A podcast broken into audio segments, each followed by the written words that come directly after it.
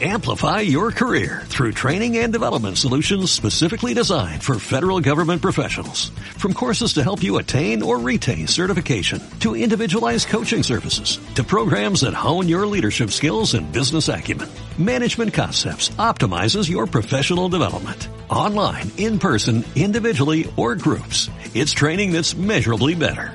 Learn more at managementconcepts.com. That's managementconcepts.com.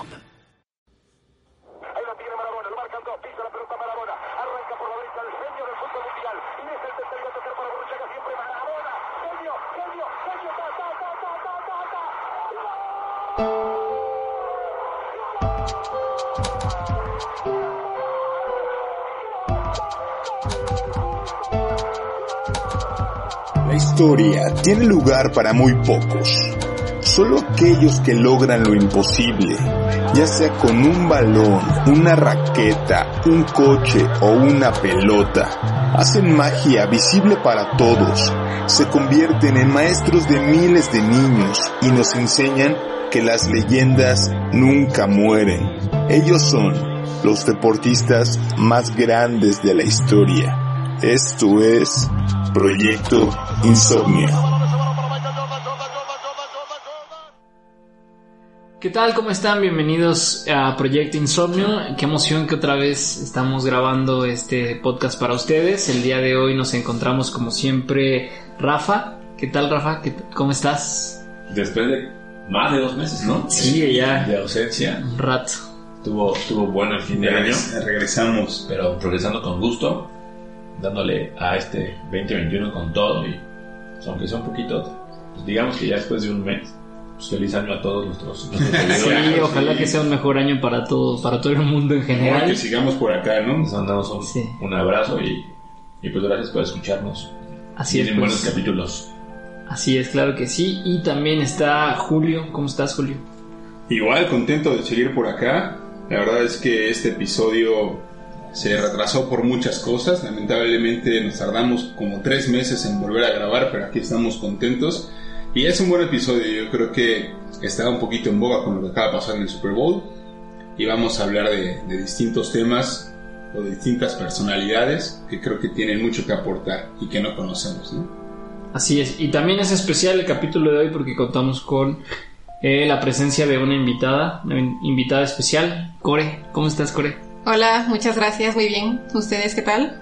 Todo bien, todo bien, gracias, Core. Core nos va a estar platicando sobre, sobre el tenis. Ten- ella es especialista Ah, en es que no, no has dicho, pero el, el capítulo del día de hoy son como los deportistas más grandes de la historia y por eso creímos que el tenis tiene su representante y aquí una fanática del mismo Gracias, ojalá que pueda aportarlo lo más que se pueda. hecho. Vale, gracias.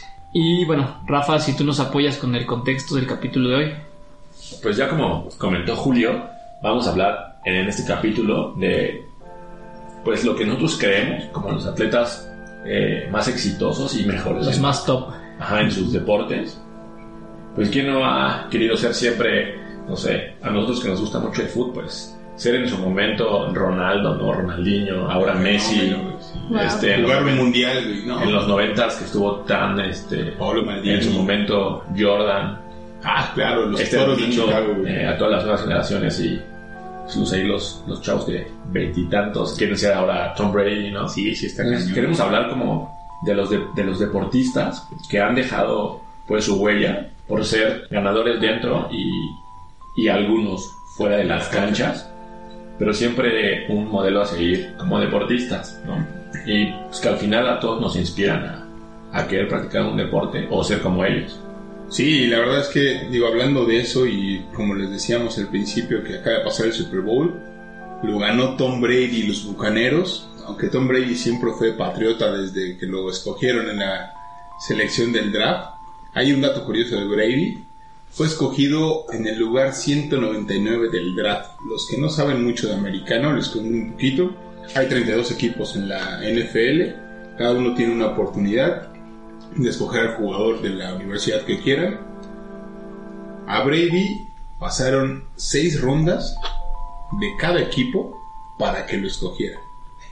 Seis rondas. Imagínate que cada equipo escogió seis jugadores antes de que alguien dijera, pues escógete al chavito. O sea, fue más bien así como de, bueno, pues ya él. Sí, güey, ya. ¿Quién qué queda? Ah, pues Tom. Pues ya dile que Tom, ¿no? ¿Quién? Eso está chido porque, porque quizá al, al güey que quería como número uno de ese draft, seguramente ahorita o ya no está Ah. jugando, o ya no es nada, o, Eh, eh, Exacto. ya no la si, si tú ves, por ejemplo, YouTube, está plagada de entrevistas y de comentarios así, de quiénes fueron las primeras selecciones antes que Brady, y la mayoría duraron una o dos temporadas sin luz ni Yes. Y los Patriotas tuvieron la suerte de escoger en su número 199 al mejor jugador o al más ganador de toda la historia de la NFL. Ganador de 7 trofeos Vince Lombardi, 7 anillos de Super Bowl. Y no solo eso, el güey ha jugado 10 Super Bowls. O sea, la mitad de su carrera llegó al partido más importante. O sea, tiene en su siete. liga, güey. O sea, tiene más que cualquier otra franquicia. Ah, exacto, exacto. Eso es un muy buen dato. Digo, yo creo que todos, mu- todo mundo vimos el Super Bowl y nos bombardearon de información. Los Steelers, los poderosísimos acereros de Pittsburgh, tienen seis anillos de Super Bowl como franquicia. Igual los Patriotas de Nueva Inglaterra. Después siguen los Vaqueros de Dallas y los este, 49 de San Francisco. Pero Tom Brady solito Tiene siete. tiene siete. O sea, no, Sí. está, está impresionante, ¿no? Y otro dato curioso también de Tom Brady, no solo jugó fútbol americano y también en su equipo de la universidad era suplente. O sea, imagínate, este cabrón era suplente, en el último año estaban como en duda y ponían a alternar a los corebacks, terminó con la titularidad, pero era banca. Y estuvo a punto de dejar el fútbol americano porque también jugaba béisbol. De hecho, hay un equipo por ahí que se llama los Montreal Expos que lo iban a reclutar para jugar béisbol.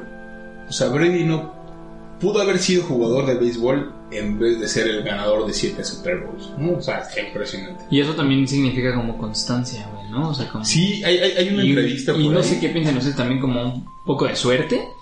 Sí, creo que es un conjunto de cosas. Todo. Digo, hay una entrevista por ahí en la que él, eh, sus entrenadores dicen que él era el que más trabajaba. O sea, si no lo escogían, se quedaba a entrenar más tiempo y estaba, hablaba con el coach y le decía, tengo estas ideas, bla, bla, así como muy propositivo. Que eso es un común denominador en todos los deportistas que vamos a Sí, ver ahorita, claro, ¿no? sí, sí, el sí. hecho de que llegan ese plus. Sí, sí, sí. Y, y- y aparte, por ejemplo, está el eterno debate de hasta dónde hubieran llegado los Patriotas si Tom Brady no se hubiera ido de, de ese equipo a jugar con los Bucaneros. Tal vez hubieran sido la franquicia más ganadora de la historia, con un séptimo Super Bowl, pero nunca lo sabremos, ¿no? Eh, o- cañón, o- otro dato curioso de Tom Brady es que en la secundaria donde estudió, se llama Sierra High School, y ahí le pusieron el nombre de Brady al estadio, se llama Brady Family Stadium, ¿no? O sea, son como cosas pues, que le reconocen, y la Ujú. verdad es que está padre. Luego está el eterno debate si, si te cae bien o no Tom Brady, en lo particular no es como mi top de quarterback, pero pues es el más ganador de todos los tiempos, así que me trago mis palabras y le reconozco sus siete Super Bowls y las 10 veces que ha llegado a jugar ese enigmático partido. Sí, yo tampoco soy así tan clavado en el americano. Sí me gusta, sí lo veo, sí, sí todo. Tengo mi equipo y todo, pero sí también considero que Brady es, pues, los números lo dicen, ¿no? El mejor de, de todos los tiempos. Sí, digo, le siguen en corebacks, por ejemplo, Terry Bradshaw de los Acereros y Joe Montana de los 49 con 4. O sea, imagínate. están lejos, güey, ya es casi el Bueno, doble. y aparte estamos hablando que son décadas de los 70s, 80s, Sí. casi 90s, ¿no? Está tan, tan impresionante lo que ha hecho Tom Brady y quién sabe si regrese para el próximo año, ¿no? Según su contrato. Tiene un año más, ¿no? ¿no? Y un año más. Pero ya que hizo Pues yo creo que se tendría que haber retirado, pero lo mismo pensé cuando ganó el sexto Super Bowl. y güey, ¿no? estaba muerto, todo el mundo lo dábamos por muerto. Y el güey llegó y dijo, voy por el 7. ¿no? Y a buen nivel, o sea, ni modo. Un aplauso para chavo. Un aplauso para Brady, sí. Y bueno, también es el turno de hablar de otro gran atleta americano, por si no lo conocen, Michael Phelps. Por si no lo conocen. sí. Eh, bueno, si no lo conocen, Michael Phelps es el deportista olímpico más condecorado de todos los tiempos. Ha ganado un total de 28 medallas. 23 de ellas son de oro, güey. O sea, Ah. para que se den una idea de quién es Michael Phelps. O sea, nada más 28 medallas. Y de esas 28, 23 son de oro, güey. Hay países que en su historia, güey, han ganado, güey. Eh, sí, lo que él tiene como medallas de oro. Entonces, eh, él tiene el récord incluso de más medallas de oro conseguidas con 23. Eh, también tiene el récord de más medallas de oro ganadas en eventos individuales con 13 preseas. Y el récord con más medallas en eventos masculinos tiene 15 medallas muy en eventos masculinos. Y también tiene el récord, güey, de más medallas de oro con- conseguidas en una misma competición. En Beijing ganó 8 medallas de oro. O sea, para que vean, ¿no? Ese-. Todo lo que competía, güey, ¿no? Lo ganaba. Sí, sí, sí, sí. prácticamente. No, pero aparte imagínate competir contra él, güey. O sea, te preparas toda tu vida, llegas y ese güey te gana siempre, güey. por segundos, güey. Además, Sí, bueno, porque aparte, aparte no es como que les ganen por un minuto o algo No, así. y, y está chido, güey. Yo creo que todo el mundo sí nos tomamos el tiempo para ver los Juegos Olímpicos y aprendes, ¿no? Según tú, de todos los Y más deportes la- y la chingada. esa natación, ¿no? Y esos son súper Y son de emocionantes. los más emocionantes, Sí, porque sí. aparte duran así nada, Nada. es rapidísimo ver. Y, Casi como yo corriendo en la alberca. Sí, Chocoteadero, güey. El jacuzzi, güey.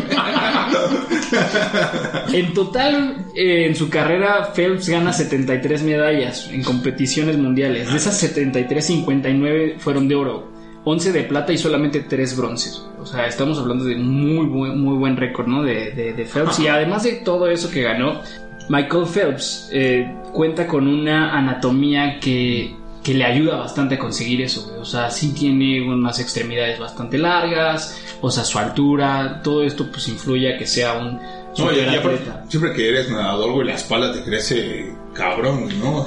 Sí, sí.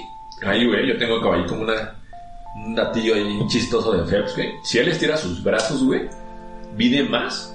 O sea, esa longitud de sus brazos estirados que lo que él mide de alto, güey. Ah, no mala divina Ah. proporción de Da Vinci, güey. Ahí valió madre. Sí, güey, porque tenía esa como malformación, güey. Sí, sí, me imagino. A los 7 años, Phelps eh, es diagnosticado con un trastorno de déficit de atención, güey, y de hiperactividad. Y además en ese entonces sus papás como que pues, tenían como ya temas ahí de que se estaban separando. Entonces Phelps se empieza a refugiar como en la, en Natación. la piscina, güey, sí, en la natación. Eh, era una etapa muy difícil para toda su familia. Su hermana mayor, una de sus hermanas mayores, también era nadadora por- profesional. Entonces, pues él se empieza a inspirar también en su hermana. Güey, qué Entonces, padre ese dato, está, está bueno. se, mete como a, a, este a nadar como ya de manera profesional por, por ella. Ella al final creo que tiene una lesión y ya no continúa con su carrera. A los 15 años tiene sus primeros Juegos Olímpicos en el, en el año 2000 en Sydney. Con 15 años entra al equipo y es el jugador, bueno, el, el participante del equipo Más joven. más joven en los últimos 70 años. Sí, es que aparte se avienta como 4 o 5 Juegos Olímpicos, ¿no? O sea, se metió como en el 2017, una madre así, güey. Sí, pues su carrera profesional duró 20 años, güey. Entonces, este, efectivamente sí, en el 2000 son sus primeros Juegos Olímpicos en Sydney. No gana en medalla, queda en quinto lugar, pero pues solamente tenía 15 años. Sí, sí. Pero un año después, en el 2001, güey, en un campeonato mundial, rompe el récord mundial de los 200 metros estilo mariposa, güey, ¿no? Entonces, con solamente 15 años y 9 meses, ya tenía un récord que más tarde, el año siguiente, en el campeonato mundial de Fukuoka, pues le rompen el récord, pero él, güey, o sea, él, él- él mismo rompe- su él récord. mismo rompe su récord. Entonces, Pero aparte el mariposa es el más perro, güey, de todos, güey. Pues para mí todos también difíciles, güey. Pero sí, o El sea, muertito. el muertito matando. El leoncito. Sí, güey. Pero, o sea, imagínate, esto todavía no tenía 18 años y él ya había, este, pues, roto récords mundiales, impuesto nuevas marcas. Y Phelps ya en una entrevista más grande, güey, dice que todas sus medallas las tiene guardadas en un lugar secreto, güey, en donde solamente dos personas en el mundo, güey, lo conocen, güey, o sea, él y alguien más. O sea, pero imagínate el valor también de sus medallas, güey, ¿no? Es el único atleta, también eso es un buen dato, que pasó de, de amateur a profesional, güey. Él no compitió en eventos universi- eh, universitarios, güey. O sea, él desde el amateur ve su talento y pues sí, pues tenía 15 años, o sea, de que no pasó por nada de, de eventos universitarios. Eh, también tiene pues una mancha en su carrera cuando en el 2004 pues lo detienen por conducir en estado de ebriedad, pagó ciertas multas, incluso eh, tuvo que dar pláticas sobre el estado de ebriedad, se le relacionó ahí también con el consumo de marihuana y todos estos temas. Pero bueno, dejando a un lado esto que pues como toda persona creo que Michael Phelps tuvo pues su, su desliz y, y este tipo de cosas que pues son... Y aparte es una disciplina que está muy cañón si te dedicas a otra cosa. O sea, tienes que ser muy disciplinado para lle- llegar a, a- a esos niveles. Y a lo mejor digo, no pasa nada, una chelita de vez en cuando, ¿no? Sí, claro, y, a- y, y al final de cuentas, o sea, mira, su, su disciplina de Phelps era tan cañona que él tenía que, para entrenar, tenía que nadar a la semana 80 kilómetros. No, O sea, 5 horas de, de pura natación, güey. Y luego, de que ya este, en la tarde, tenía que comer un montón, güey. Sí, De toda la energía y todo lo que había este, pues, sacado Sí, durante sí, la- claro. la- la- la- el ejercicio. Entonces era, su vida era así, güey. Nadar 5 horas diarias, güey.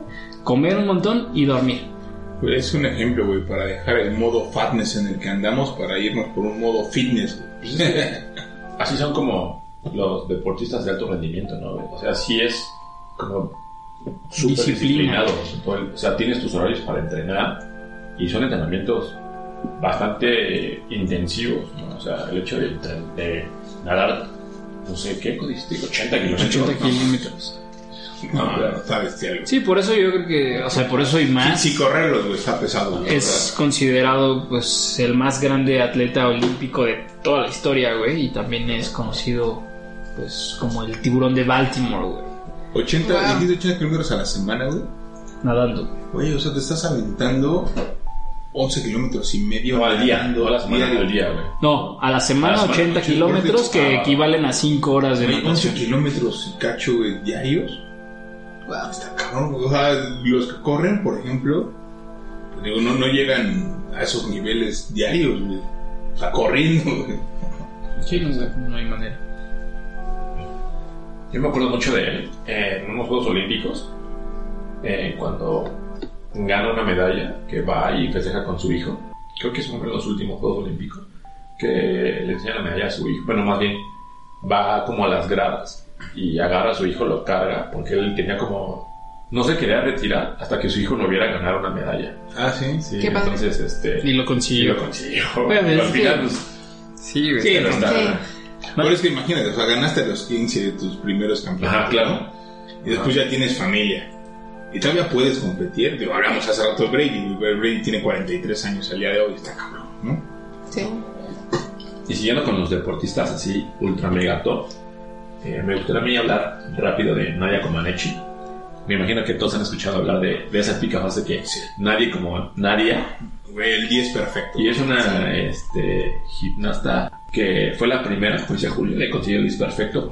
Todo empieza porque su mamá la ve como una muchacha así súper este, intensa, que ya sabes, ¿no? Cuando eres como niño nunca se te acaba la pila, siempre estás como de hiperactiva. Hiperactivo. Entonces ella decidió Oye, que este, con- consejo para los que tienen hijos y los ven así: disciplina o deporte. Y a los que no los ven así también, o sea, creo que el de acercar a los niños al deporte es Sí, la es. mejor idea que puedes hacer.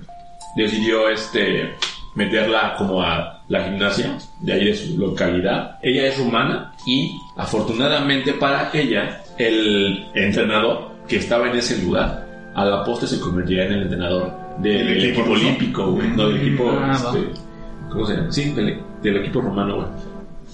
Y entonces Ah, ¿qué- no era rusa, güey, No, no, era es romana. ¿Qué es, que, ¿Qué es lo que sucede, güey?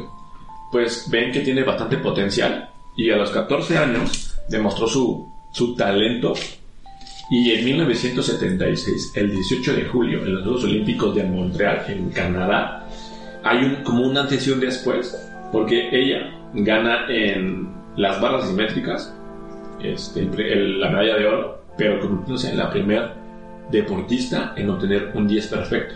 Ya unas gimnastas habían obtenido el 10 perfecto, pero no en los Juegos Olímpicos. Por eso es que a ella como que se le recuerda porque fue la primera Yo pensé que sí había sido la primera en tener un 10 perfecto. En los Yo también Olímpicos siempre sí. lo creí así. Claro, estamos hablando de los 70, güey. Yo no todavía no nací. Sí, claro. Montreal 76. Sí, y sí, de chavo hecho, rojo, güey, pero todavía no. ganó en ese en esas olimpiadas ganó tres medallas este de oro más en individual en barra de equilibrios y en asimétricas o sea sí fue una chava que Y era una niña. Sí, estaba bien chiquita. Sí, ¿no? Sí, De 14. ¿no? 14 años, güey. imagínate. 14. Claro, 14 estás en secundaria, estás pensando en 50 cosas antes de estar en unos Juegos Olímpicos. Y sabes, aquí había un dato interesante que en ese tiempo la marca que tenía como los este, cronómetros o los este los relojes donde daban la puntuación solo podían marcar 9.95. Entonces los jueces marcaron 1.00 Para podernos Ah, para poder 10. darles el- hasta que un juez dijo este no se confundan y No es a uno. no es uno es, un 10 perfecto güey. pero No, como este- Qué que haber sido un momentazo, Sí, no, imagínate. Y a partir de ese momento, güey, se, este, se pidió a las marcas que ofician que fuera ya de tres dígitos. O sea, punto tres dígitos. güey, Para ser más exactos. Órale, güey. O sea, que dato neta- está interesante. También eso que decías ahorita de que a los 14 años no piensas en eso, güey. O sea, realmente esa es como la clave de estas personas, ¿no? O sea, de que toda su vida ha sido eso. Y además sí creo que ya tienen como mayor visión de lo que consiguieron, ya que crecieron, güey. O sea, ya más grandes, güey. No, en ese momento no creo que estés tan consciente, Sí, güey, bueno, de todo el que alcance. todos que- tenemos amigos que fueron que tienen lo que gimnastas o conseguiste. deportistas de alto rendimiento muy chiquitos y, y luego es un sacrificio muy grande, ¿no? Decir, Sí. "Eh, salgo de la escuela, no puedo ir al cine o lo que Sí, mis porque tengo que ir a entrenar, ¿no? No, es complicado. Y desafortunadamente ella vivió como en la época donde su país este, empezó a tener como conflictos políticos. Y, y hubo un boicot en este, Moscú 80. Muchos deportistas europeos ya no fueron a, a esas Olimpiadas. Ella sí alcanzó a ir y ganó todavía dos medallas de oro más. Después, este, su entrenador ya no regresa a Rumania, se queda en Estados Unidos y es cuando ya pues empieza a haber como problemas en, en- en el equipo olímpico de Rumania de es que gimnasia. ganó, el- Porque- ganó muy, muy chiquita también. no, y la verdad es que tiene muchísimas este, condecoraciones. Por ejemplo, en el 75 ganó cuatro medallas de oro y una de plata en un este, evento europeo. ¿no? Y así tiene infinidad. O sea, tiene 76, 77, 78, 79 ganando medallas de oro. O sea, tiene muchísimos buen condecoraciones. Y la verdad es que pues todos como inicié la, la plática, ¿no? recordamos perfecto, si no lo han visto hay un buen de videos, igual los podemos postear en, en las redes sociales, de ese momento en el que ella Ah, levanta los brazos. los brazos Sí, claro, y, sí. este, y se pase así, se escucha la ovación. Y Pero, es que ahorita que, lo dices, sí los ves y ves videos de otras gimnastas, digo, que están padrísimos, pero el de ella no le notas ni un solo error. O sea, sí está muy padre. Sí, lo vamos a poner en Facebook, yo creo para que puedan ver el videito y si no, a lo mejor en Instagram. Y si no, mándenos un mensajito en redes. Se los Estamos mando. ahí privados. Este, y ya para terminar con Nadia, me gustaría como apuntar estos reconocimientos que se le dan como a los deportistas olímpicos. En 1984, el COI le otorga la medalla de, este, de la Orden Olímpica por su carrera deportiva y en el 2004 vuelve a recibir esa condecoración. O sea, la tiene dos veces. Y a la postre, evidentemente, pues por la edad se retira y se vuelve este, entrenadora de- del equipo de, de Sí, gimnasta. Nadia impresionante. ¿no? Yo creo que es uno de los primeros ejemplos que, que ves de una deportista top. ¿no? Y bueno, creo que hay como muchísimos deportes. Esperemos que nos alcance el tiempo para poder hablar de varios. Pero tenemos uno que en lo particular jugarlo es muy divertido. No tienes la idea de lo difícil que puede ser hasta que estás agarrando una raqueta, pegándole a esa pelota y pasándola a la red. Como el tenis, ¿no? Así que pues otra vez te saludamos, bienvenida a este episodio, gracias por aceptar la invitación y te escuchamos, Core. Muchas gracias por invitarme. Bueno, pues yo les voy a hablar un poquito de varios deportistas que son muy buenos en el tenis. El tenis, antes vamos a empezar por decir que se juega en tres superficies diferentes. Eso es algo que lo hace Claro. como único. Se juega en hierba, en arcilla y en cemento o carpeta, como le llaman. Igual que el fútbol. Exacto. Bueno, En se piedras, más güey, en con un calle, frutzi, güey. La playa, güey. La Exacto. playa. Pero la diferencia es que aquí sí hay como torneos oficiales, en Sí, donde claro. pues todos los tenistas tienen que participar y ya cuando ganan es como muy... me- tiene mucho mérito para ellos. Claro, claro. Entonces, con el primero que voy a empezar es con Su Majestad, le dicen así, por todo lo que ha ganado, se llama Roger Federer. Él se volvió profesional en 1998, ha ganado 20 Grand Slams, que son los cuatro torneos más importantes en el mundo. Lo, de los datos curiosos que podemos hablar de él es que él solamente ha ganado una sola vez Roland Garros, que fue cuando Nadal perdió en cuartos de final, en el 2009. Sí. Porque su gran rival siempre ha sido Nadal. Nada. Es el rey de... Es el rey de la arcilla y pues gracias a Gracias que a alguien que más perdió Nadal. exacto. Él gana. Él nomás. puede ganar en el 2009. No tiene otro más que ese, pero logró ganar los cuatro grandes. Él eh, tu- estuvo jugando como recoge pelotas, o bueno, fue recoge pelotas en su momento, Antes de ser profesional. de ser profesional, eh, en una comunidad que se llama Basilea en Suiza, porque él es suizo, como deben de saber. Estuvo como dos años nada más. A los recoge pelotas les suelen dar una medalla al final del torneo. Y algo que él como ha acostumbrado es cuando, cada vez que juega ese torneo y que lo gana, les compra pizza a todos los recoge pelotas y está conviviendo con ellos. Porque estuvo ahí y sabe lo que se siente. Exacto. Sí, como sí. Cuando vienes desde abajo, Sí, sabes que. increíble. eh, Sí, está chido eso. Sí, porque luego les dan unos madrazos. También, güey. sí, también. También están buenos esos videos en los que de repente hay uno en que le pegan. Ah, lo vamos a poner, está, está bueno. Está bueno. Sí.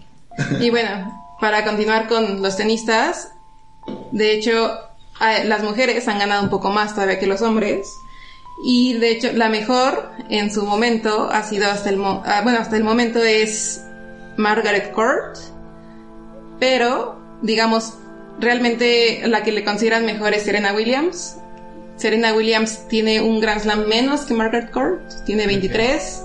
Pero sigue activa. Sigue No, y activa aparte, y puede... Margaret Court jugó hace quién sabe cuántos años donde no había mucha rivalidad y Serena a la que le pongas, ¿no? María Sharapova, que es como la más famosa tenista tal vez de los últimos tiempos, nunca le pudo hacer más que en un Wimbledon al principio, en- tenía 16 años o algo así, Realmente solamente le pudo ganar dos veces en su carrera. Afortunadamente, las dos veces que le ganó fueron en torneos importantes. Uno fue en Wimbledon, la final, en el 2004, y el otro fue en el 2004 también, pero la final del torneo de campeonas. Ya. El torneo de campeonas es nada más Como Super Bowl. como el Super Bowl, digamos, Del tenis. son del tenis, son los la mejores, Champions, los mejores ocho jugadores del año se enfrentan en el Ah, torneo, no, la consideramos como la Champions entonces. Champions. algo así. Ok, ok, ok. Oye, perdón, Serena Williams, no sé yo eso, pero se parece un montón a la de Soul, güey. ¿Sí vieron la película de Disney, güey? Se ¿De puede Soul? Ajá, a la, A que, la- a la que canta el jazz. Hasta se llama Williams. Ah, claro, No sé sí, si está inspirada sí, en sí, ella, sí. güey, pero. Sí, No lo ser, hasta puede ser. Se Sí, parece sí. Esa película es muy buena también. Sí, güey. Recomendación de que esté en Disney. Lo voy a checar. Sí. Y bueno, también tenemos a otra tenista muy importante que es Steffi Graf. Ella la menciono porque es la única tenista que ha logrado el Golden Slam. ¿Qué significa esto? Que ella ha ganado los cuatro torneos importantes en el año y la medalla de oro en los Juegos Olímpicos. Es la única persona que lo ha hecho. Ni Roger Federer, ni Rafael Nadie. Nadal, nadie lo ha hecho. Serena Williams sí tiene el Golden Slam, pero no en el mismo año. Ah, ok. Steffi Graf lo tiene Todo. todo. O sea, nadie le ganaba, era un Phelps que... En el 88, ¿no? Lo ganó. O sea, es un doblete. 88. No, es ganar los cinco. No, o sea, Ganar- ganas Wimbledon, ganas Australia, Roland ganas Garros. el abierto de Estados Unidos, el Roland Garros. Los cinco. Son cuatro Grand Slams y aparte La medalla de oro en los Ah, va, va, va, ya te O entendí, sí, sí. sea, ganas todo, o sea, todo al top. O sea, vas contra los O mejores. sea, eres el mejor Sí, de todos. Todo lo que puedas ganar lo ganas. Sí, güey, todo lo que- Ah, Ah, ok, ok. está muy cabrón. Exacto. Y bueno, el último, ya para acabar mi participación, es Rafael Nadal. Rafael Nadal acaba de alcanzar a Federer en el 2020. Se consagró ya con 20 Grand Slams. Y También es entonces... un monstruo güey. lo- la diferencia de Nadal y Federer es que Nadal es experto en arcilla, Federer es experto en hierba, en pasto. Wimbledon. Y de hecho, Nadal lo que le ha costado mucho trabajo es la hierba y, y también Australia. Australia solo lo ha ganado una sola vez. Y hay una entrevista, eh, se las voy a poner también ahí en redes sociales. Entrevistan a Roger Federer y le dicen, ¿quién es tu rival más difícil? Rafa Nadal. ¿Y contra quién te gusta jugar más? Contra Rafa Nadal. O sea, la rivalidad entre ellos, eh, yo creo que... Pero eso, pa- eso una- pasa yo creo que en todo, una- güey. O Pero sea, es una, era una rivalidad. Amistosa. Ajá, amistosa. Sí, sí, sí, hacen, hacen este, torneos juntos, tienen muchas fundaciones que se apoyan entre ellos. No sé, está impresionante. Ya no, no me acuerdo con quién juega Federer en un comercial. Que están como en un. En, un, este, en la parte más alta de un edificio, ¿no? Creo que es contra Andy Murray. Ah, ok. Está bien chísico. No, hay, hay- uno donde le dice, ponte una, una lata de, este, de refresco en la cabeza y agarras un saque y se la tira. O sea, está, está muy cañón, Roger. Sí, yo... yo El reloj suizo, me faltó. Sí, aparte, sí. Bueno, y, Y también ya hay un chocolate, creo. Bueno, no más una moneda. Es una moneda que le hicieron. En juega el tenis, está muy chido el tenis. Hay, un- hay una este, anécdota bien chida que cuenta Jorge Valdán en su libro de Rafa Nadal, porque él dice que para él, este, una de las principales características que debe tener un líder es ser como muy honesto consigo mismo. Y Rafa Nadal cuando gana, honesto en el sentido de, de dar siempre todo, Lo que así puedes ganes o pierdas, güey. Pero Rafa Nadal siempre gane o pierda, siempre lo da todo. Y para él decía, aunque yo estuviera en otra parte del continente, aunque él estuviera jugando en otra parte del continente y yo me tuviera que desvelar para verlo, lo veía porque sabía que me iba a enchinar la piel, aún él ganara o perdiera. Lo que él me hacía sentir a mí cuando yo lo veía jugar era una sensación indescriptible que solo la comparo cuando yo jugaba fútbol. Ah, no, Wow. mames. Está bien chido. Pero si no lo saben, Jorge, Jorge Valdano fue compañero de Maradona en el Mundial del 86 aquí en México y fue campeón del mundo, ¿no? Oye, también hay una anécdota de, de Rafa Nadal. Él es zurdo, o más bien juega y le pega con la, con la mano izquierda a la raqueta, pero en su vida real él es derecho. Diestro. Solo que, bueno, diestro, ajá. Solo que su entrenador era zurdo. Y lo entrenó y nunca, como se, zurdo, nunca le preguntó si era zurdo derecho y lo entrenó como zurdo.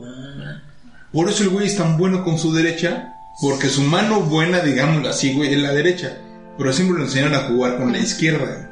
Entonces, pues, es un monstruo por eso. Órale, está padre eso, güey. Y de hecho en la rivalidad de Federer Nadal, Nadal lleva la delantera con 24-16 partidos ganados. Ah, sí, entre ellos. Entre ellos, Sí, entre ellos. No, pues sí, también es una... Es que siempre es el 1-2, ¿no? Ellos. sí, sí. Bueno, y ahorita Pero ya está después de que Novak yo- Djokovic. yo- Ah, gusta Djokovic los Djokovic puede, los Ah, puede alcanzar todavía. Pero Djokovic, ya fue- lleva 17. Djokovic fue el que le puso su sombrilla al, al este... Sí. Recoge. Recoge pelotas, ¿no? También. Sí, siento que es un buen ser humano. No Pero- me cae muy bien dentro de la cancha, pero también es bueno. ¿O sea, es y los puede... o qué? ¿Sí? ¿Es pesado? No, no lo conozco, no te podría decir. O sea, pero en la cancha, o sea, lo pero que en la ves. cancha lo que se ve sí es como Sí. que se ve pesado. Porque también eso es otro, ¿no? O sea, la, la, la cara que realmente conocemos todo el mundo de esa persona que pues realmente no sabemos nada de ellos, de cómo son, güey. O sea, Ay, sí- y, y aparte, digo, lo acabas de decir, yo creo que todos, todo el mundo practicamos alguna vez algún deporte. En mi caso, yo juego mucho fútbol. Pues me enojo en la cancha. Si me vieran a alguien en la tele y vieran cómo me comporto a lo mejor en la cancha, dirían, no, ese güey se enoja por todo, güey. Y normalmente en la vida no soy tan enojón, güey. Ajá. O sea, está- está- Sí, es otro, Sí, otra faceta de ¿no? Sí, claro. Yo tenía ahí una anécdota bien chida. Ahorita que Corey mencionó a este Graf. Este. Cuando ella, digamos que ya estaba un poquito como al final de su carrera, Steffi Graf, surgió una tenista güey, que se, que se llama Mónica Mónica güey, Ah, güey, sí, ¿cómo Y ella, güey, le- o sea, ya, ella, digamos que iba empezando Mónica Seles. Y Steffi Graf ya iba como, como más de salida, güey. Y le empezó a ganar a Steffi Sí, Graf, güey. sí, sí, sí. Incluso cuentan que, Que iba a ser mejor. no, no, que, bueno, no sé, aparte de eso, güey, este, un aficionado de Steffi Graf, güey, apuñaló a Mónica Seles Ah, fue en un partido, güey, de... Sí, no, y de hecho por eso se retiró, güey. Ajá, y ella ya no volvió a regresar a ese nivel, güey. Sí, Ajá, sí, no regresó a al ese nivel. nivel, Sí regresó, pero no al nivel ese que nivel, tenía. güey. Sí, Mónica. Y declara ella que, pues, ya, o sea, que eso sí fue como el... Porque la puñalada se cuenta que este, hay que también ponerse ese video en, Sí, en- sí, en sí, las redes muy loco. sociales. O sea, sí la agarra por la espalda y como por la parte de. No, y, de- y es que ahora como que nunca te imaginas. Estás jugando y lo que menos te imaginas es que alguien se mete y te vaya a Creo que apuñalar. estuvo ella recuperándose dos años. o sea, Fueron ya- dos años, sí. Ya no. Mira, a, a lo mejor como por hacer una mención de los tenistas también más grandes, tenemos a Pete Sampras, Andrea Agassi, eh, Martina Higgins era una provenza en su momento, este, a Novak Djokovic, John puede ser, McEnroe. yo ah, bueno, John McEnroe, por ejemplo, es un clásico, tiene hasta un estadio. Jimmy ¿no? Connors. Jimmy Connors. Sí, sí, sí, la verdad es que... Y bueno, en los futuros ahorita tenemos a Naomi Osaka que está con todo, lleva ya tres Grand Slams en un ratito. Vamos a ver cómo, cómo hay que pinta su seguirlas, futuro. hay que seguirlas. Es que todo es la constancia, güey. Sí, O sea, porque que- también hay carreras así que lucen, pintan para éxito y... Sí, claro, Exacto. ¿no? hay, hay- promesas, digo, hablábamos hace rato con, con Brady, por ejemplo, pues que el mejor jugador de todos los tiempos nadie lo quiso, cuando escogieron otros que nunca dieron el ancho, está impresionante. Y hablando de eso, vámonos un poquito a cambiar de países y regresemos a México. Tal vez una de las máximas figuras del deporte mexicano.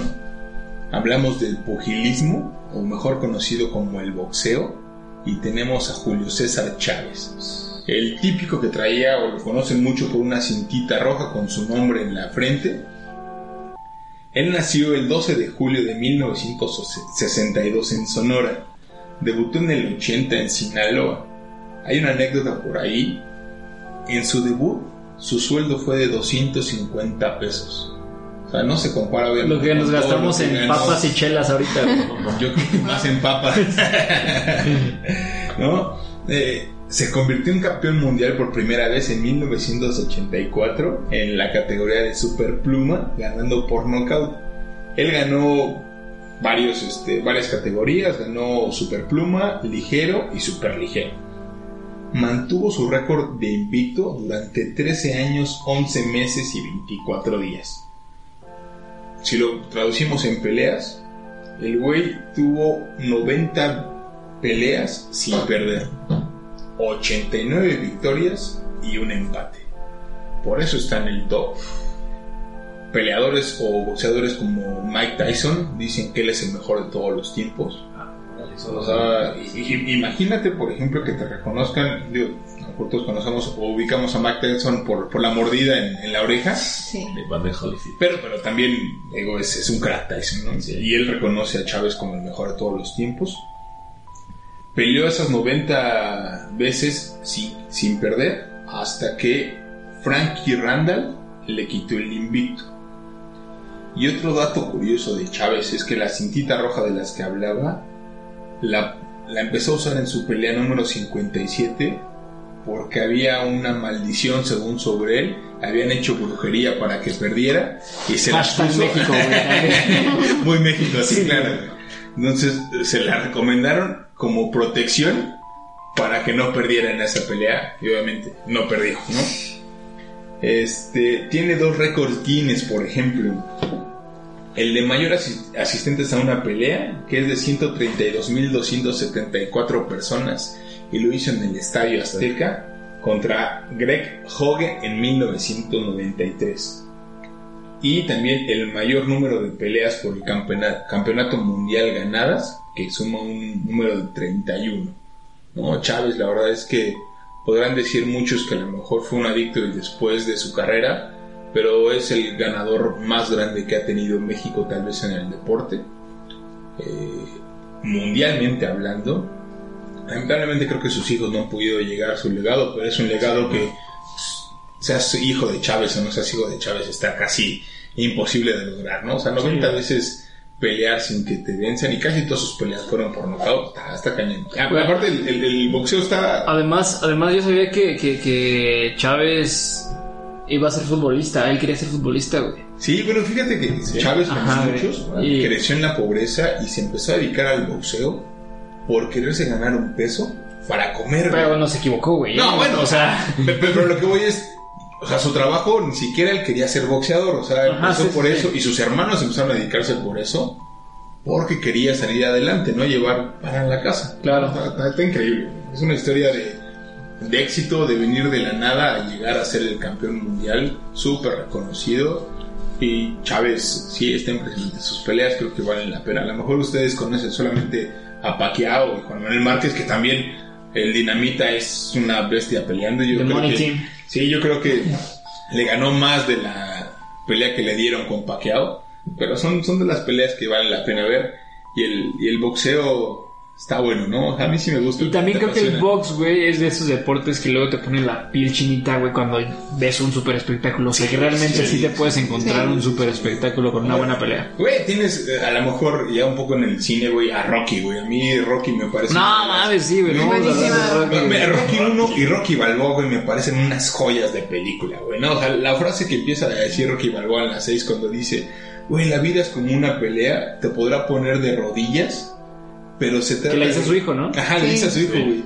Pero no se trata de eso, güey, sino se trata de todas las veces que aguantes y sigas adelante, güey. ¿No? O sea, Sí, Increíble. Sí, cabrón, güey. Aparte de todo, Rocky, deberíamos hacer un, un programa de Rocky. güey. Sí, No de. Rocky, güey, pero sí de los guiones que se han transformado en películas. güey, me late, Ah, me late, me late. Ese- Sí, güey. o sea, la historia que hay detrás de Rocky está bien. Güey, y a lo mejor salimos bien un poco, perro, a, lo mejor nos salimos un poco de pelota, güey. Porque, porque a lo mejor luego hacemos la semillita para ese capítulo. Sí. Güey, o sea, Silvestre Stallone creó Rocky, En- güey, en la pobreza. En una tuvo- servilleta, Tuvo que ¿no? vender a Sí, su perro, güey, para conseguir comida.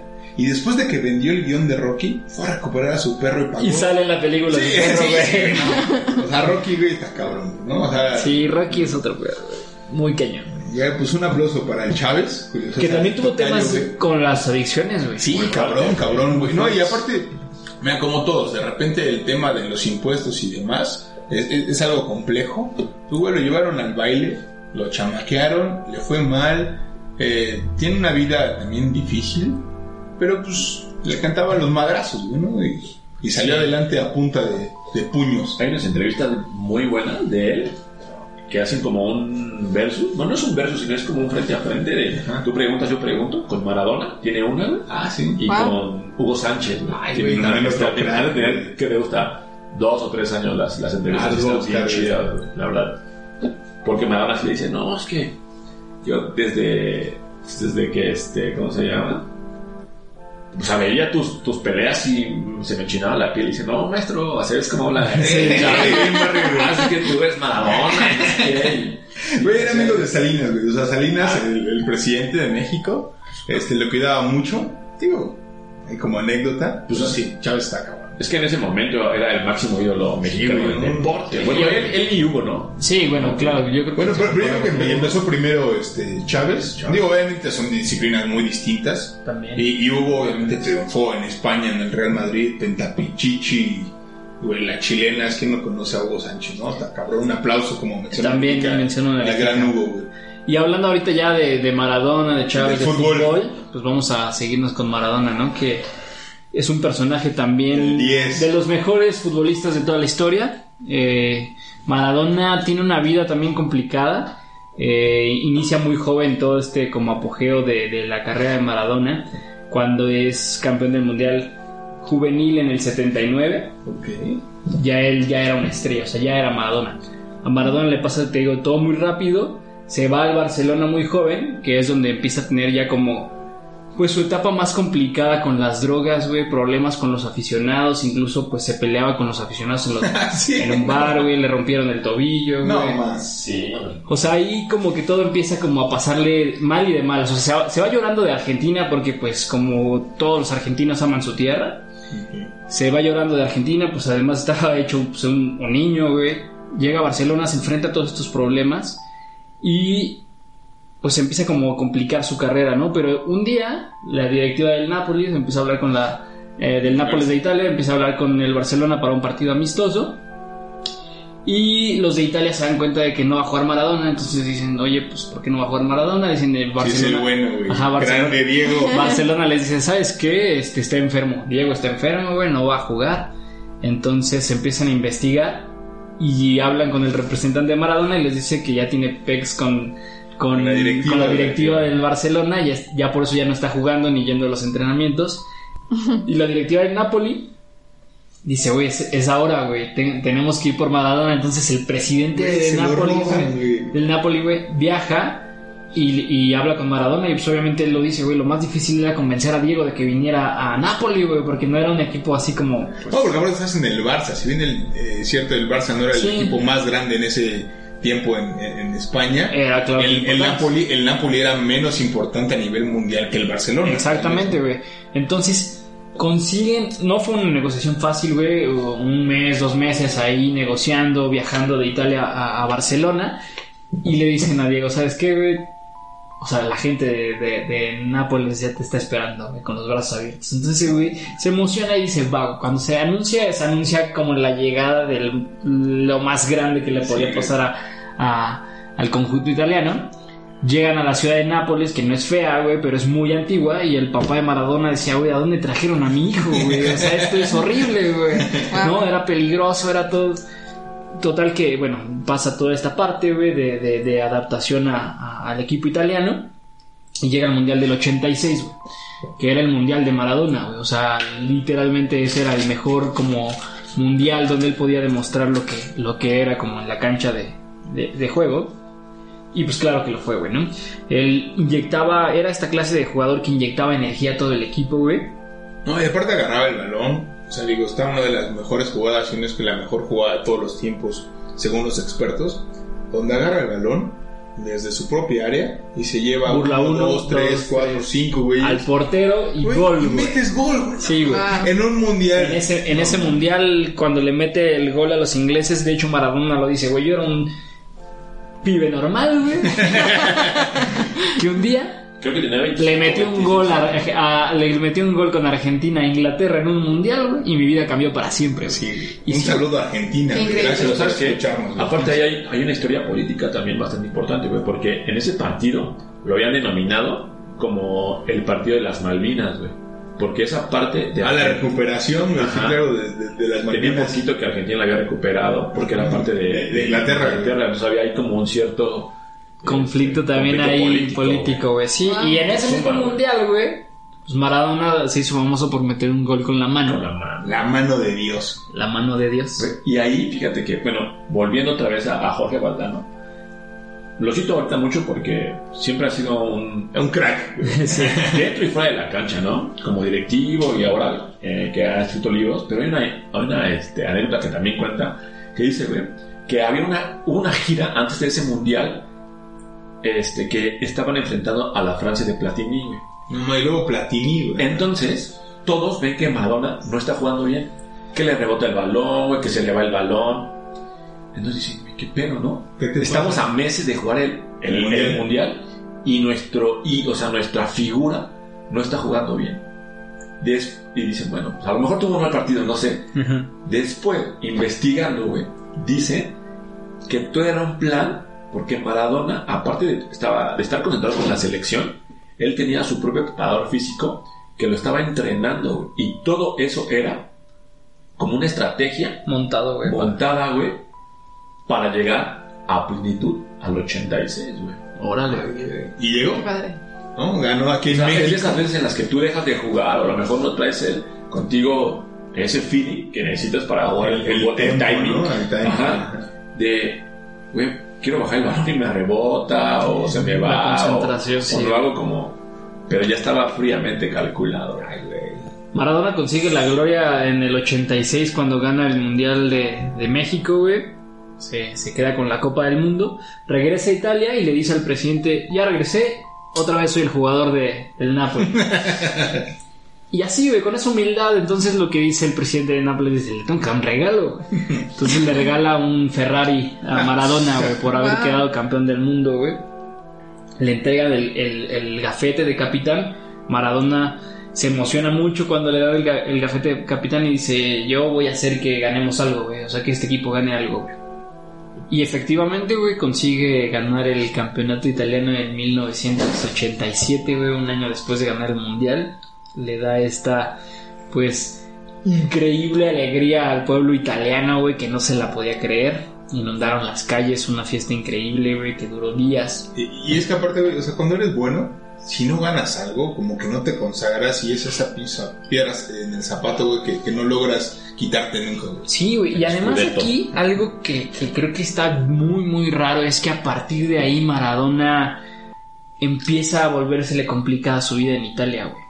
Porque él ya no podía salir a las calles, o sea, ya, ya Sí, eh, como este es, acoso de la gente, ya pues rompía con toda la privacidad de Maradona, con toda la libertad de Maradona, entonces él ya se sentía asfixiado por la misma ciudad y pues es una lucha complicada que Maradona pues cargaba con este peso de pues que toda la gente ya lo idolatraba, güey, Es que ¿sabes? está- digo, no me O sea, el mundial, pero- el pero- campeonato. Pero la fama está bien cabrón de sobrellevar, güey. Le empieza a jugar en contra totalmente la Sí fama, güey. necesitas gente a tu alrededor que te aterrice.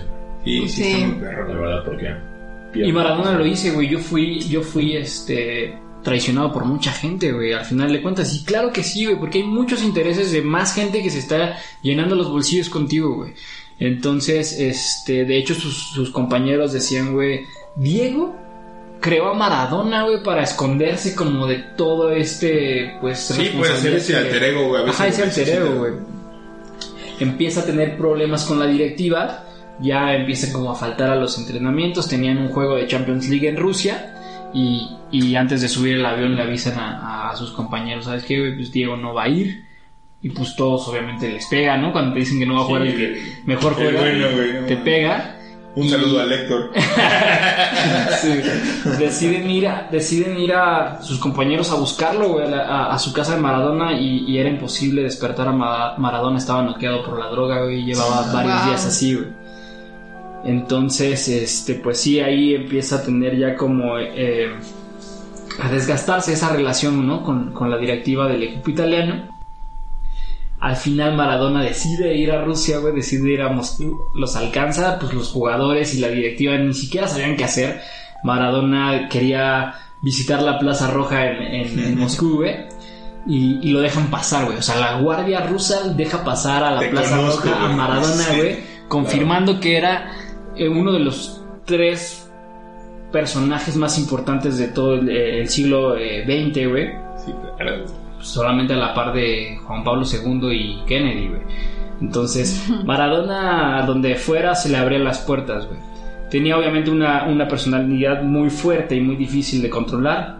Eh, sacaba ya en esos tiempos su, su carrera en Italia. En el 91 sale eh, positivo en el doping otra vez. Y en este punto ya la, ya la comisión italiana ya lo había salvado como 30 veces. O sea, Sí. Wow, ya o sea, ya en realidad ya se había vuelto una carga para todo el fútbol italiano, entonces pues sale, sale del equipo. Y, y como te decía, o sea, también ahí Maradona ya se ve acorralado pues por toda la gente que lo anduvo ahí pues, pues aconsejando y estudiando y todo ese tema, ¿no? Al final de pasar de un ídolo, güey, salió o tuvo que salir huyendo de la ciudad prácticamente. Llega el Mundial del 94, güey, que aquí pues todos los eh, amigos argentinos lo, ubican perfectamente y, este pues todo en general, todas las personas que les gusta el fútbol, sor- sorprende ver a Maradona en la lista de 23 para, para el Mundial, pero Maradona se lo tomó en serio y, y como decía Rafa, se, se volvió una bestia para entrenar, para controlar todos sus ataques de, de ansiedad que le daba por pues, no tener como la sustancia en su cuerpo. Él se salía a correr en las noches, o sea, cuando ya les decía, güey, ¿sabes qué? Ahorita, güey, me estoy teniendo un ataque, se salía a correr como loco. Y eso hacía que se, que se calmara, se concentrara y, y, pues ya, ¿no? O sea, como que empezó obviamente, Rafa no me dejará mentir, güey. El equipo que tenía esta Argentina en esa en ese mundial, güey, era increíble, güey. Batistuta, Canilla... Güey, Batistuta Fernando uno de los mejores jugadores. güey. Fernando de Redondo era el mejor. El Cholo Simeone también Cholo estaba, Simeone, güey. Ah, Era equipazo, el güey. portero ataja penales, ¿cómo se llama? Huaycuechea. Ajá, ajá, güey, Cochea, güey, estaba muy Goicoechea, cabrón, güey. Goicoechea. Bueno, e- ese mundial lo termina ganando Brasil, güey, e Italia. Porque se va Digo, Maradona, güey. porque se va mal. Sí, porque hay una anécdota bien chida que cuenta Batistuta precisamente, güey, que dice, porque en los, en, en los juegos de, de grupos, Maradona mete un golazo contra Nigeria, me parece, ¿no? Sí, güey. O sea, dice, güey, nosotros nos sentíamos, o sea, íbamos, muchos de los mejores jugadores de ese mundial en Argentina íbamos en nuestro mejor momento, y ese plus que nos daba eh, el Diego, porque ves que se Sí, güey. el Diego era como de, y cuando vemos que él va al, anti- al antidoping, y, y lo, este, lo retiran de la selección, o sea, el golpe anímico ya no se pudieron reponer y creo que perdieron en la siguiente ronda. Ya no se repusieron. Sí, güey, o sea, ellos tienen un primer eh, partido contra Grecia, bastante, bastante fuerte también ese equipo eh, griego, le ganan, eh, sigue Nigeria y, y como dicen, ¿no? Que mete un golazo, que hay una toma muy famosa de Maradona gritando con una playera hermosa azul marino de Argentina, güey, con los triángulos negros. Pero dicen, eh, sus compañeros cuentan la historia de que Maradona era este tipo que, que predisponía a- a- al, al rival, güey. O sea, tú lo veías en el túnel antes de salir y saludaba de nombre a todos los nigerianos, los abrazaba. No. ¿Cómo estás, hermano? La madre, güey. Y nadie lo tocaba en la cancha, güey. Porque pues obviamente todos lo, lo querían, güey. O sea, Maradona a los ¿Quién- árbitros. ¿Quién no idolatra al Diego, güey? Claro, güey. Entonces, este. Pues sí, al final de ese partido, como si fuera una obra de teatro, una enfermera. Nunca en la historia del fútbol una enfermera ha ido por un jugador a la cancha, güey, para llevárselo al antidoping. Solamente en ese mundial, güey. O sea, algo que parecía montado totalmente, güey. Fueron por Maradona. Lo sacaron de la cancha al final del partido. Y pues pasó lo que tenía que pasar. Ahí yo también leí una entrevista que lo, todo, como dices tú, el espectáculo o el show que montó la FIFA para que él entrara la enfermera y, fuera por Maradona fue porque él, eh, meses o años antes, ya tenía un conflicto por toda la corrupción que había dentro de la FIFA. Entonces él como empezó como a, a sacar como destapar. a destapar un poquito. Entonces la manera como de de Castigarlo. de castigarlo de cierta forma es como de te vamos a a, a ir tras de ti Sí, sale, sale positivo en el doping, eh, se encuentran cinco sustancias ilegales.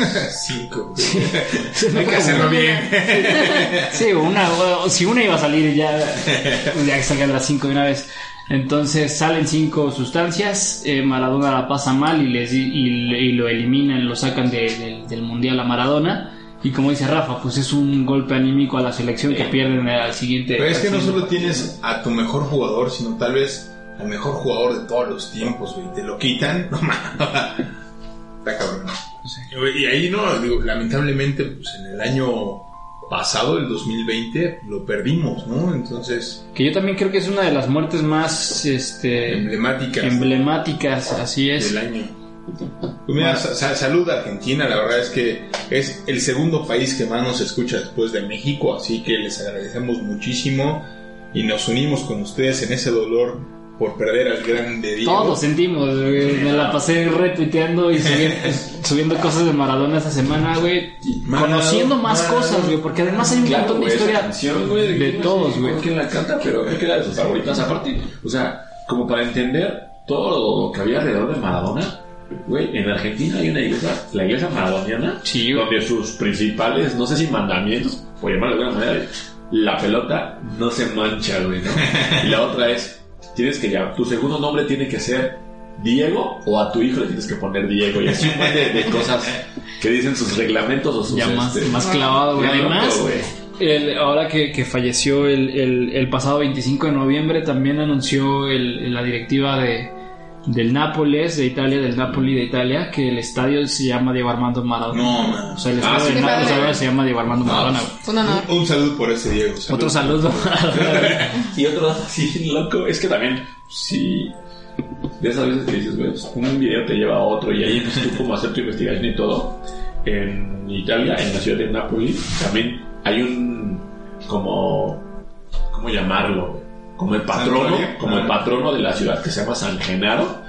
Pues todas las personas, haciendo- o la mayoría de las personas que viven en Napoli tienen como su altarcito de San Genaro y al lado, güey, cuenta la leyenda ahí, tienen la foto de, de Diego, güey.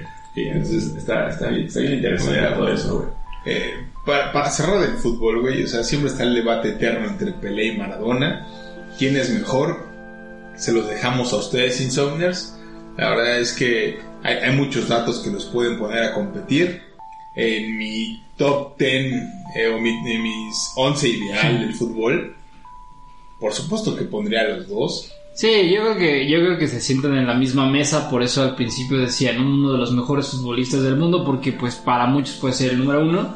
Yo creo que está bien difícil decir un número uno, porque pues está Beckenbauer, güey, ¿no? Y Platini, Platini, güey. y, encuentras de repente pues, un montón Cruyff, de. Cruyff, Cruyff, güey, ¿no? Messi, güey. Sí, claro, Messi, Hablando del Ronaldo, fenómeno, güey, claro, o Julio César Chamorro. incluso, güey. sí, güey. Este es el momento en el que caen todos nuestros radioescuchas, güey, se van a otro podcast, güey. No, regresen, regresen. Dame jugar. Como Luis Chávez, ¿no, güey? Ya para terminar, me gustaría que pues todos eh, tuvieran como una participación en este, en este deportista que para mí es el mejor de todos los tiempos. No solo en el básquetbol, sino como deportista y lo que hizo dentro y fuera de la cancha. Estoy hablando de Michael Jeffrey Jordan, que como todos, lo Tres de cono- los toros de como todos lo conocemos, es considerado como el mejor eh, basquetbolista de la historia. Está muy ¿Por qué? Pues en primera porque ganó seis anillos de la NBA, ¿no? Jugó seis finales y las seis las ganó. En esas seis finales fue nombrado MVP. O sea, Güey, digo, a lo mejor no todos los que nos están escuchando lo vieron, pero yo tuve la oportunidad de verlo jugar contra el Jazz de Utah en dos finales. No, mames, qué partidazos, ¿no? Los Pacers de Indiana. No, no, no. O sea, Jordan Pippen, que yo creo que es uno de los jugadores más infravalorados de la historia. sí, claro, güey. Er- er- Eran unos cracks para jugar al baloncesto. ¿no? Hay, hay una anécdota donde se retira Jordan después de haber ganado tres campeonatos. En la siguiente temporada, Pippen, bueno, Jordan estaba jugando béisbol. Y Pippen señala a la cámara, levanta su suela y trae los Jordan. Ah, y claro. regresa, güey. Sí, sí, sí. Y regresa el cabrón a ganar tres Eso campeonatos más, güey. En el Last Dance, Last güey. Dance. Si no han visto Last. Dance y les gusta Vean, el básquetbol. Netflix. vean, sí, Netflix. Joyas. De hecho, A mí me fascina. Space Jam. para que vean la, la-. Firefly. la magnitud de Jordan, eh, de 1983 a 1991 salió 50 veces en la portada de la revista más importante este, de deportes en esa época, que es Sport Illustrated. Sí, o sea, Sí. 50 veces. En 1991, eh, Sport Illustrated lo O sea, pero es, es una edición que, güey, semanal, güey, o sea, semanal todo el año salió. Salieron 50 veces. Güey, pues, cabrón, fueron- güey. ¿Qué te gusta, güey? Nueve no. años, güey, ocho Sí, años, está muy cabrón, güey. Sí, claro, güey. Una carrera llena de Y. ESPN lo nombró como el atleta del siglo en el, en el Sí, siglo XX. Seguro. Porque aparte, o sea, lo que decíamos hace rato, el compromiso, la disciplina que tenía Jordan al momento, y lo ves mucho en Last Dance, o sea, el güey mm, llegaba a la cancha a matar a su rival, o sea, Sí. sí era literalmente... Hace poquito lo comentaba con mi hermana, creo que ayer o antier, porque igual empezó a ver de las Ah, Last. sí. Y lo que tenía Jordan es que todo se lo tomaba personal. Sí, güey. sea, ¿sí? Pero eso lo ayudaba, güey. Sí, claro, güey, pero sí, o sea, sí sí, era sí. como, pues güey me hizo esto. Ah, bueno, entonces ahora yo le voy a hacer esto. Pues con, con Rodman, güey, cuando jugaba eh, de rivales, este, Mm. güey, no mames, o sea, Con los pistones de con los pistones que eran los únicos, bueno, tenían las reglas de Jordan. Bueno, ya no les cuento el documental, güey, pero vean ese documental, Bueno. está poca madre. El primer campeonato de Jordan llega en la 90-91, donde este le gana a, su ídolo, güey, al Magic Johnson, güey. Güey, aparte el A los Magic, Lakers de Los. Ángeles. el. Magic es el Ronaldinho del básquetbol, güey. es una- buena yogo bonito, güey, completa su bicampeonato en el 92 ganándole a los este, Blazers de Portland igual no es nombrado MVP en el 93 gana su triplete güey. o sea nunca nadie en la historia de la NBA había Ha ganado un triplete hasta que llega él y le gana a los Soles de Phoenix de Charles Barkley Güey, aparte ese equipo, güey, Charles no Barkley, güey, ¿no? Bueno, Charles Barkley también sale en Space Jam, la verdad es que es uno de los güeyes que... y ahí es donde viene un punto importante y un tema bastante controversial en la carrera de Jordan, güey. En el 90, y- en la temporada 92-93 gana su triplete, güey. Y en el 6 de octubre de 1993 él anuncia su retiro argumentando que ya no se sentía motivado para ganar. Porque el 23 de julio de ese año eh, matan a su papá en una autopsia Sí, sí, de sí. Lo asesinan, quiere robar un auto que Jordan le había regalado. Y está muy. Entonces él ahí como que dice... Él dice que se va al, al béisbol porque era una promesa que le había hecho a su papá. Porque su papá pues siempre había querido que Jordan jugara ¿Béisbol? béisbol, ¿no? Oye, fíjate que ya llevan dos deportistas de los que hablamos que hubieran sido beisbolistas en vez de ser el top bueno en los deportes fueron, que fueron, güey, ¿no? Entonces, pues se va a jugar eh, un poquito más de un año con este, las medias blancas de, de Chicago. No le fue nada bien. O sea, digamos Sí. que tuvo ahí nada más para... No había canasta, güey. Y bueno, me falta como eh, agregar una parte importante que en el 92 en Barcelona, en las Olimpiadas, eh, forman El parte Dream del Dream Team, güey. No, es un donde ganan la güey. medalla de oro. Y no, no. Equipo. Que igual el el paso paso de pues, las dance. No, hay, un video donde busquen eso. se o sea, enoja ese o sea, güey y, y eh, trató. eh, ese es, digamos, yo creo que eh, eh, los que les gusta la NBA, obviamente hay épocas y demás, y tenemos actualmente a Kobe Bryant y a LeBron James y demás, pero en esa época de Barcelona 92, las estrellas más grandes de la NBA jugaron en el mismo equipo. Sí, sí, sí, Lamentablemente en el fútbol, por ejemplo, ha habido como muchos muy buenos jugadores a lo largo de los años, pero nunca han jugado en el mismo equipo. Ese año, todos jugaron para Estados Unidos, güey. O sea, no, no puedes creer. güey. Tienes a Magic Johnson, güey, Scottie Pippen, Michael Jordan.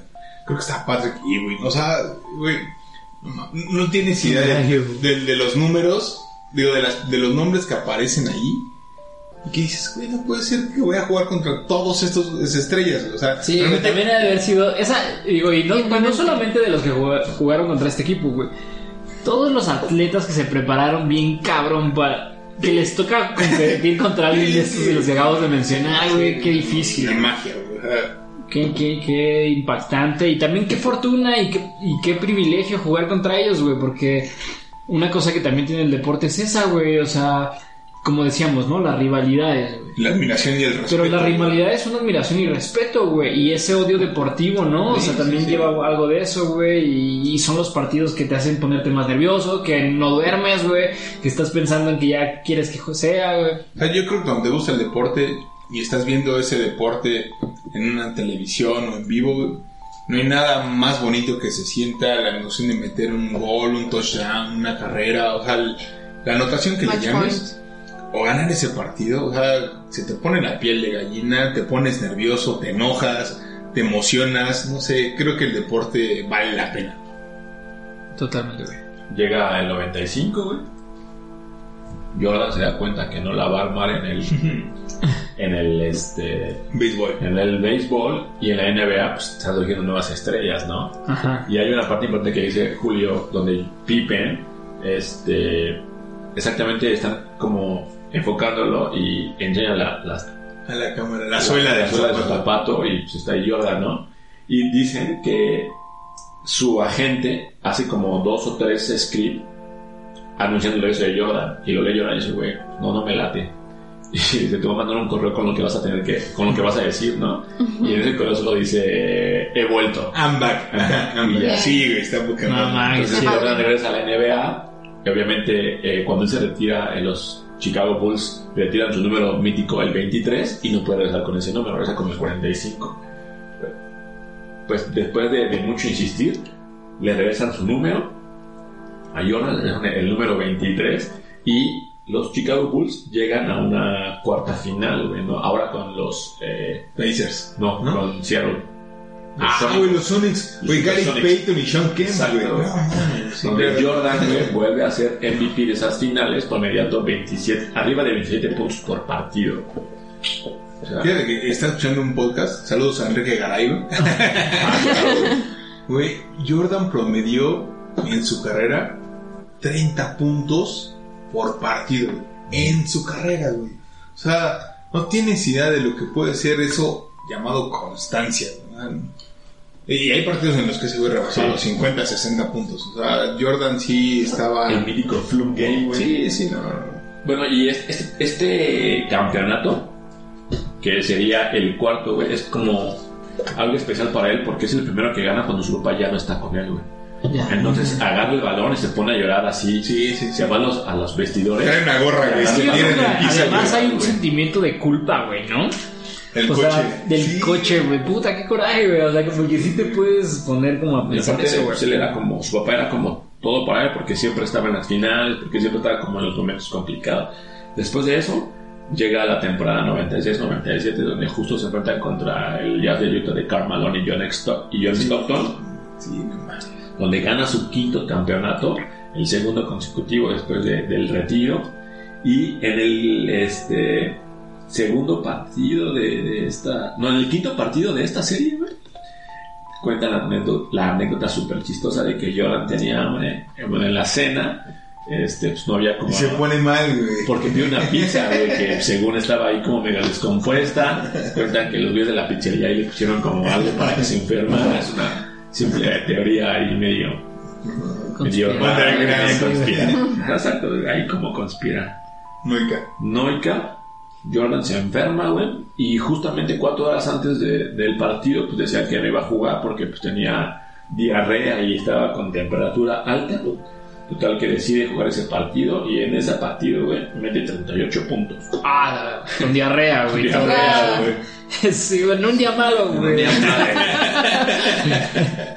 no, No, mames. llega, llega la, este, la, la, la temporada 97-98 y es el último anillo para Michael Jordan.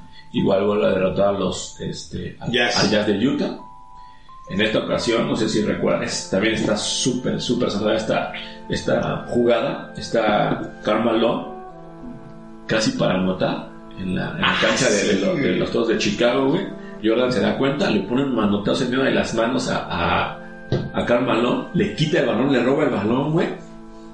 Faltando 30 segundos, iban un, un punto abajo, iba ganando Utah, güey. Faltando 30 segundos para que se acabara el partido, Jordan da el manotazo, le roba el balón y ahora ese güey lidera la, la ofensiva. Y le pone un, este, un, un quiebre de cintura a, a Russell y es cuando avienta el balón, güey. Hace una parábola perfecta. A- aparte, esa imagen búsquenla en internet, por favor. Es una de las imágenes más descargadas en la red. El último tiro de Michael Jordan. Ah, es, no, no si es un triple o más.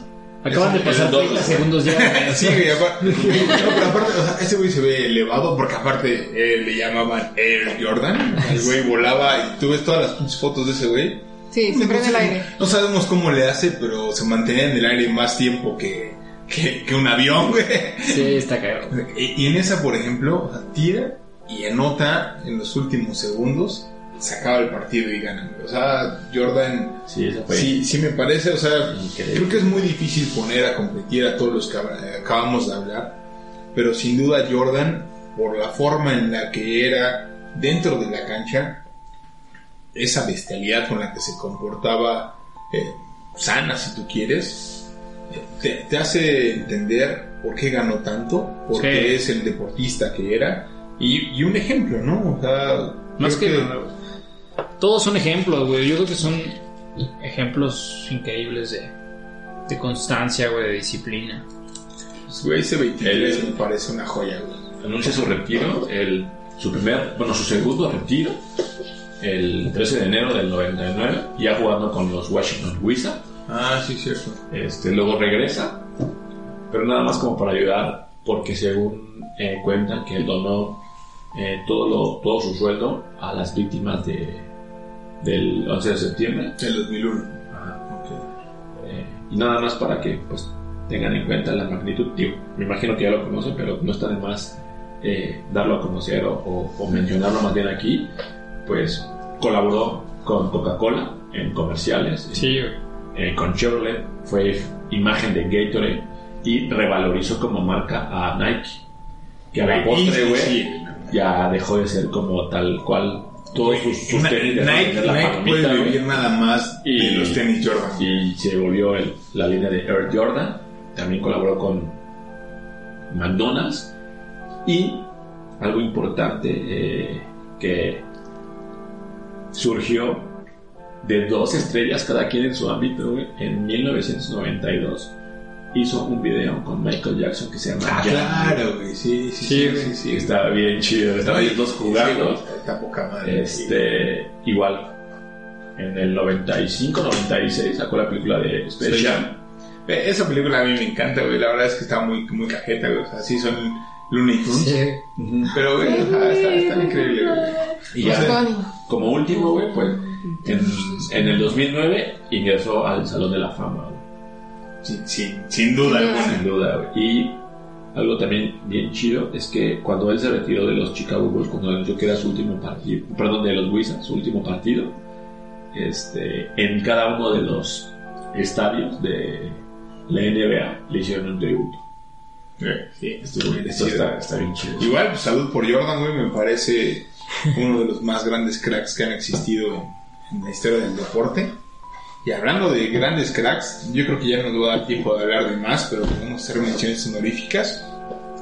Eh, me gustaría hablar de Ayrton Senna, igual hablando de Brasil, un piloto de la Fórmula 1 que llevaba cuatro campeonatos mundiales, pero lamentablemente en una curva, la curva del canguro, está el misterio de qué le pasó, pero pierde el control, se estampa con la barrera de, contra el muro y muere horas después de haber jugado. Digo, Competido. competido, competido en esa carrera. También está este Usain Bolt, güey. El güey más rápido del mundo, güey. Ni los ladrones ahí en Tepito, güey, corren tan rápido como ese cabrón. Jamaicano, ¿no? Ahí también representando a Jamaica al- a nivel mundial en lo más alto, güey, ¿no? También Pero, sus- o sea, menos de 10 segundos corría. No, está impresionante, ¿no? O sea, si, si vemos los Juegos Olímpicos, Usain Bolt me parece uno de los güeyes más impresionantes de ver. ¿Te, te parece real cómo Sí, lo logra, no. no? O sea, Que después también intentó jugar fútbol, ¿no? Y a nivel profesional y sí, o sea, y regresa, ¿no? Como Michael Jordan. Eh, También hay un reconocimiento importante a, a una mexicana super ganadora, eh, Paola Longoria, que lleva más de, creo que 8 o 10 años siendo la número uno en su deporte, que es el, el, el racquetball, racquetball, ¿no, güey? Sí, también que todo. más de, de 105 trofeos güey, en su carrera. no, Fíjate que dijiste mexicana, güey. Yo de chiquito me acuerdo un montón de lo emocionante que era ver a Ana Guevara, güey, corriendo, güey. Güey, cuando ganó. Soraya Jiménez la medalla de oro, güey, en 2002. no mames, o sea, yo, yo sí me En, en el 2002, es en. Yo ni me cuando- acuerdo Sí. fue, pero recuerdo sí, mucho- sí, Sydney 2000, ¿no? Es Ah, Sydney sí, 2000. 2000, fue cuando- 2000. sí. Ajá. No, de todas maneras, o sea, eh, eh, yo, yo no conocía nada de las pesas o levantamiento de pesas. Pero, güey, o sea, escuchar el himno nacional en los Juegos Sí, sí, Olímpicos, claro. o sea, Fue yo creo increíble. que como artista, digo, como, como A menos que seas deportista, estadounidense o chino, güey. que lo más- acostumbrado. Pero, o sea, como mexicano, escuchar el himno nacional en los Juegos Olímpicos, Claro. y ahora que se deba por ti, güey, no, o sea, si hubiera sido uno de mis sueños que tal vez nunca vaya a cumplir porque la edad no me lo permite para llegar a esos niveles en, en las Olimpiadas, güey, escuchar tu himno nacional, o sea, yo creo que es mi sueño más grande en una competición internacional. Sí, claro, güey, que tú, que tú ganes y estés representando a tu país, ¿no? Y así como esas menciones, pues no Escucha sé. bien, ¿no? ¿qué Podemos- más. Podemos incluir también a Baby Ruth en el El béisbol. gran bambino. Gran bambino. Gran Empezó bambino. en los Red Sox, pero terminó ganando muchos mu- muchos campeonatos mundiales con los Yankees, La maldición del bambino. así le llaman. Sí, sí, sí, Baby Ruth, el beisbolista más grande de todos los tiempos. ¿no? Hay una película que les recomiendo, creo que solo está en Disney Plus, se llama Nuestra, Nuestra Pandilla. O de Sandlot en inglés. Claro, o sea, yo crecí con esa película, la verdad es que a lo mejor está muy cursi, habla de unos amigos en un verano jugando béisbol, pero si la pueden ver, es una joya de película. Antes de terminar, tenemos también a lo mejor por mencionar a Lance Armstrong en el ciclismo, a Tiger Woods en el golf, y a lo mejor nos han faltado muchísimos deportistas. Un montón, seguro, tiempo No lo podemos vamos a mencionar, pero les agradecemos muchísimo que estén aquí con nosotros en nuestro regreso. Vamos a ver de qué forma sacamos los siguientes capítulos. Estamos muy contentos. Hay Proyecto Insomnio para rato, así que muchas gracias y un saludo muy grande. Muchas gracias. Cuídense mucho. Bye. Y esto fue Proyecto Insomnio. Si te gustó el podcast, no olvides de compartirlo con tus amigos para que esta comunidad siga creciendo. Y síguenos en nuestras redes sociales, en donde estaremos posteando más información relacionada con los temas que tratamos. En Instagram estamos como Proyecto Insomnio Podcast, en Facebook como Proyecto Insomnio y en Twitter como arroba Insomnio Podcast. Te deseamos un gran día y hasta la próxima. Amplify your career through training and development solutions specifically designed for federal government professionals. From courses to help you attain or retain certification, to individualized coaching services, to programs that hone your leadership skills and business acumen, Management Concepts optimizes your professional development. Online, in person, individually, or groups. It's training that's measurably better. Learn more at managementconcepts.com. That's managementconcepts.com.